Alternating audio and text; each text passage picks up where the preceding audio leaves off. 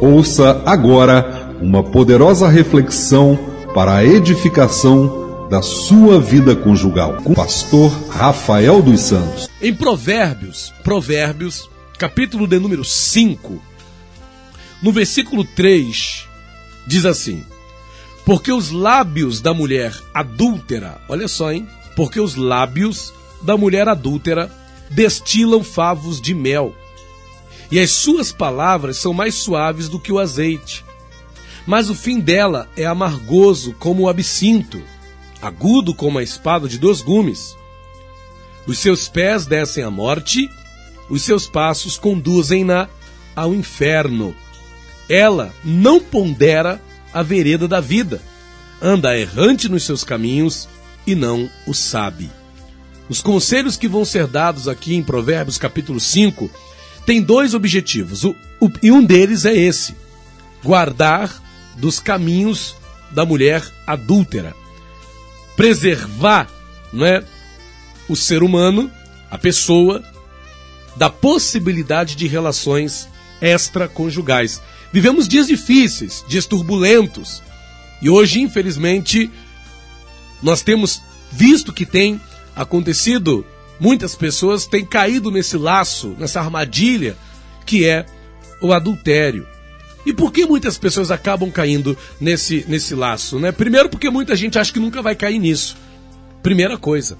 E primeiro, porque as pessoas não ouvem o que diz a palavra de Deus.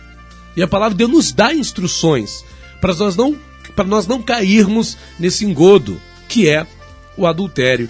E vamos ver aqui algumas questões aqui nesse trechinho que a gente destacou, nesse primeiro, nessa nossa primeira reflexão aqui, no livro de Provérbios, capítulo 5. No versículo 3 diz assim: Olha, porque os lábios da mulher adúltera destilam favos de mel, e as suas palavras são mais suaves do que o azeite. Se tem uma coisa que é motivo de discussão, de briga, não é? Em muitos casamentos, são as palavras que o cônjuge utiliza com o outro no dia a dia. As palavras são grosseiras. Muitos cônjuges brigam com suas esposas, discutem, não é? As palavras são grossas. As palavras não são palavras de amizade, não são palavras de paciência, não são palavras de carinho, são palavras agressivas. São palavras que muitas das vezes machucam.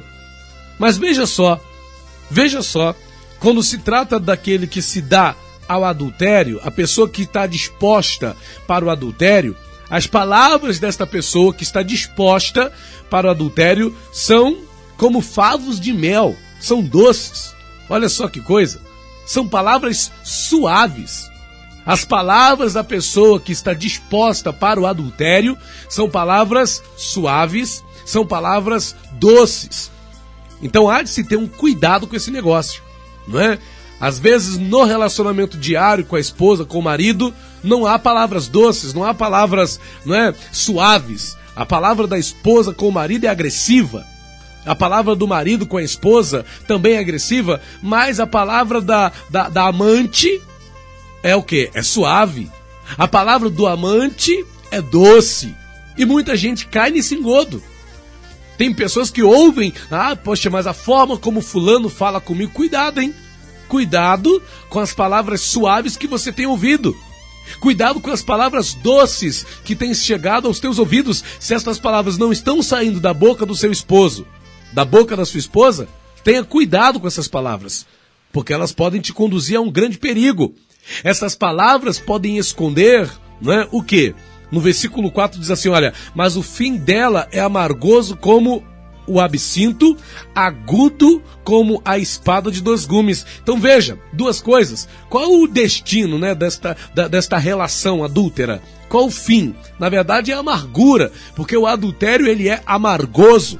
Ele é como uma espada de dois gumes que penetra, que machuca, que fere, que causa danos na vida da pessoa, que causa dores e sofrimentos. Então não tem que se ter cuidado com esse negócio, né? A suavidade e a doçura que parecem se manifestar num relacionamento adúltero, na verdade escondem o fim amargoso, não é? e a, e a, e a, e a, e a finura da espada, o, o, o, a dor da espada que ela penetra, machucando, ferindo, matando. E no versículo 5 ainda diz: Os seus pés descem à morte, os seus passos conduzem ao inferno. Olha o destino eterno que conduz à relação adúltera. Olha o que resta, o que, que o adultério proporciona. Não é? O caminho do adultério leva a pessoa a quê? À morte e ao inferno. Os que seguem por este caminho vão por caminhos de morte e de inferno. Se não houver arrependimento, se não houver ali uma, uma, um reposicionamento diante de Deus, a pessoa vai, vai, corre o risco de perder até mesmo, aliás, de ir para o inferno, de perder a salvação, de perder o direito a ter vida com Deus, a eternidade com Deus. Então, há de se pensar, né? Quando se fala então de adultério, se fala de inferno. Quando se fala de adultério, se fala de morte. E a pessoa que vai por esse caminho, que se envolve com aqueles que estão dispostos ao adultério, não ponderam a vereda da vida. Andam errante nos seus caminhos e não sabe. A pessoa, primeiro, ela não está tendo consideração com a vida, com a dádiva da vida que Deus lhe concedeu.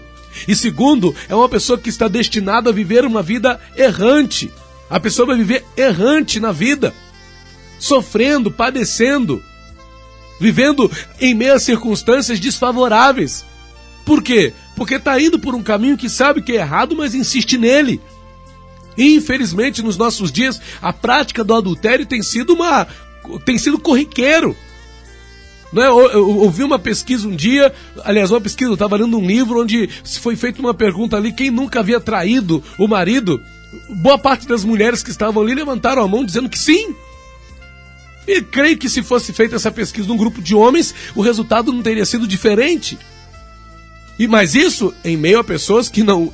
Quero acreditar que em meio a pessoas que não conhecem o que diz a Bíblia, que não velam por padrões, não é? Que não tem padrões de vida correta. Mas em meio a pessoas que estão vivendo a bagunça, é comum a traição. É comum a prática do adultério. Mas que não seja essa prática comum na sua vida. Que não seja essa prática comum no teu relacionamento. Que você corte isso, que você diga não a isso, porque não é esse o plano que Deus tem para a tua vida conjugal. Amém? Receba esta palavra, receba esse conselho importante da parte do Senhor para a tua vida, da parte da palavra de Deus para você. Amém? Deus te abençoe. SOS Vida Conjugal